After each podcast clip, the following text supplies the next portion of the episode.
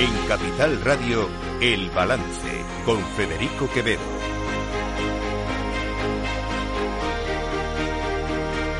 Señoras y señores, buenas noches. Bienvenidos este lunes 2 de octubre de 2023. Son las 8, una hora menos en las Islas Canarias. Escuchan la sintonía de Capital Radio. Les invito a que nos acompañen desde ahora y hasta las 10 de la noche aquí en el balance porque les vamos a contar y a analizar toda la actualidad de esta jornada. Una jornada en la que sin duda el protagonismo lo ha vuelto a tener el rey Felipe VI, porque ha iniciado esa ronda de consultas para eh, designar un nuevo candidato a la presidencia del gobierno. La cosa estaba entre Alberto Núñez Feijóo, que como ya saben ustedes, eh, vio cómo perdía eh, su oportunidad la semana pasada, no era investido presidente del gobierno porque no contaba con los votos suficientes para serlo, y eh, Pedro Sánchez, que bueno, vamos a saber realmente si tiene o no tiene eh, esos votos para poder ser presidente del gobierno. Hoy el, hoy el, rey, perdón, el jefe del Estado se ha reunido eh, con los partidos minoritarios, no han estado en esa reunión, no han acudido a esa cita con el rey ni el BNG, ni por supuesto la CUP, ni tampoco eh, Bildu, tampoco ha ido Esquerra Republicana de Cataluña, es decir, parte de los socios eh, con los que podría contar Pedro Sánchez para su investidura no han estado hoy en esa reunión con el jefe del Estado. Sí ha estado eh, el PNV, por supuesto, ha estado también Sumar y ha estado Vox, ha estado Santiago Abascal. Pues Yolanda Díaz, contra todo pronóstico, ha ejercido hoy de gallega.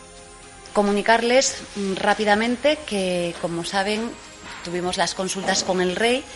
Le hemos comunicado nuestra voluntad de conformar un gobierno de coalición progresista presidido por el señor Sánchez, pero también le hemos comentado al rey que estamos negociando y, como saben ustedes bien, a día de hoy estamos lejos todavía del acuerdo. O sea, le han dicho al rey queremos pero no podemos o podemos pero no queremos, o no sabemos si queremos o no queremos, o si podemos o no podemos. Vamos, que ni suben ni bajan, no suben ni bajan, bueno, muy gallego todo, sí no, pero todo lo contrario. Eh, al final, claro, uno se queda con la duda de realmente qué es lo que está queriendo decir Yolanda Díaz. Traduzcamos, es una forma de presión, evidentemente. No tenemos, no tiene eh, Sánchez todos mis votos, pero es obvio que yo quiero llegar a un gobierno de coalición, quiero llegar a un acuerdo. Sánchez sabe que va a tener acuerdo con Sumar, esto sería absurdo, todo, nadie piensa lo contrario.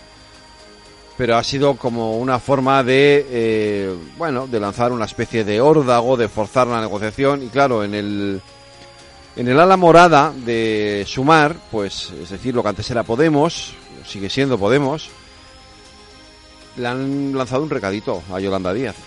Pues no hemos tenido una respuesta directa y nítida de sumar a nuestras propuestas, pero vistas las que han realizado de resumar al Partido Socialista, parece evidente que sí que han incorporado alguna de nuestras demandas en esa negociación con, con el PSOE.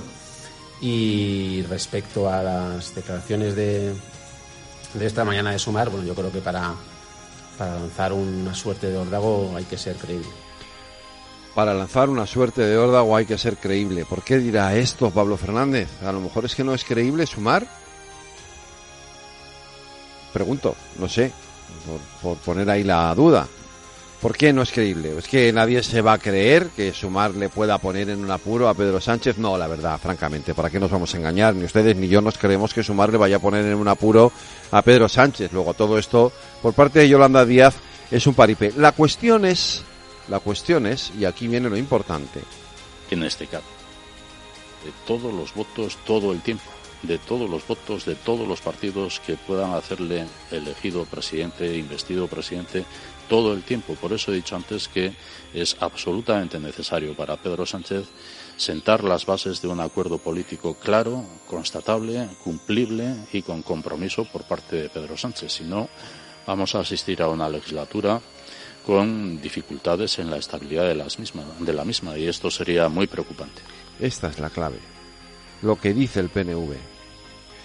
Hoy al rey eh, lo que le ha dicho Ortúzar es, por ahora, por ahora, Sánchez no cuenta con nuestros votos. Por ahora no.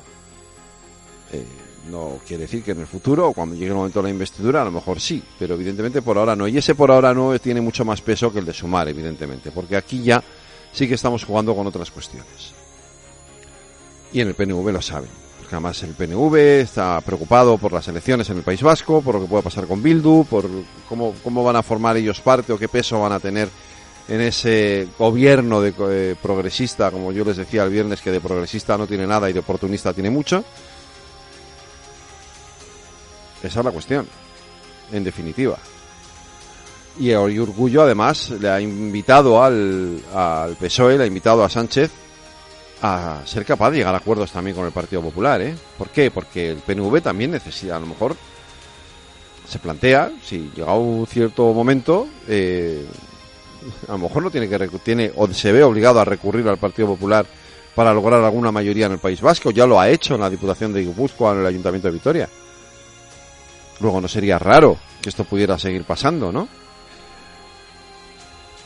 Y luego está, claro, si debate que se plantea o que se pone sobre la mesa con estas reuniones que ha tenido, o no reuniones que ha tenido hoy su, jefe de Estado, su majestad el rey, porque si hacemos el cálculo, la cuenta, a Pedro Sánchez, a la vista de lo que ha ocurrido hoy, le faltan muchos escaños para llegar a la mayoría absoluta. Sí, porque piensen en una cosa, y esto esto tiene un debate, ¿vale? Luego lo plantearemos en la tertulia. Esto tiene un debate, porque el rey, el rey no se basa o no debería basarse en conjeturas a la hora de designar un candidato a la presidencia del gobierno. No debería basarse en conjeturas. Eso no quiere decir que no lo vaya a hacer, pero no debería basarse en conjeturas. Debería basarse en hechos, en realidades. ¿Qué ocurre? Que los partidos que están negociando con, con Sánchez, Junts, Esquerra, Benegá, no han ido a la reunión con, con Sánchez. Por ahí ya le faltan 21 escaños, que no le han dicho al rey qué van a hacer. Pero es que luego de los que sí han ido, ha habido al menos dos, Fumar y el PNV, que le han dicho al rey, hoy por hoy no tiene nuestros votos. Luego mañana cuando ya haya ido Feijó, que le dirá que no, evidentemente, y el propio Sánchez, el rey va a designar a Sánchez con menos apoyos de los que tenía Feijó para ir a la sesión de investidura, con menos apoyos reales en el momento. Que todos sabemos que luego esto va a cambiar y que tendrá, pero o bien olvídense o intentemos correr ese túpido velo sobre las conjeturas que todos sabemos cuáles son, y centrémonos en las realidades. La realidad es que a día de hoy, a fecha de hoy, Pedro Sánchez acude a esa sesión de investidura con menos votos asegurados, asegurados, de los que tenía Feijó. ¿Va el rey a designar a Pedro Sánchez? Que yo con esto no quiero decir que no deba hacerlo, ¿eh? Cuidado, simplemente planteo la cuestión encima de la mesa. ¿Debe hacerlo o no? Y si lo hace, ¿Es para evitarse un problema mayor? Esto es probable también, porque evidentemente si el rey no lo hace, alguien le va a poner enfrente esa responsabilidad. Y el rey no debería tomar parte de un debate político sobre quién debe o no o quién no debe acudir a la investidura. Pero si no lo hace, hay un escenario también posible, que lo ha dicho ya Pascal y yo llevo también diciéndolo desde hace varios días. ¿Y si Pedro Sánchez acude a unas elecciones bajo la bandera de yo soy un patriota y me he negado a ceder al chantaje del nacionalismo? La posibilidad, y nosotros no la descartamos, de que los golpistas, tanto Puigdemont como los separatistas de distinto pelaje, finalmente decidan que prefieren una repetición electoral y que entonces Pedro Sánchez nos diga que es porque él no ha cedido y de nuevo quiere acudir a unas elecciones, en esta ocasión disfrazado de patriota.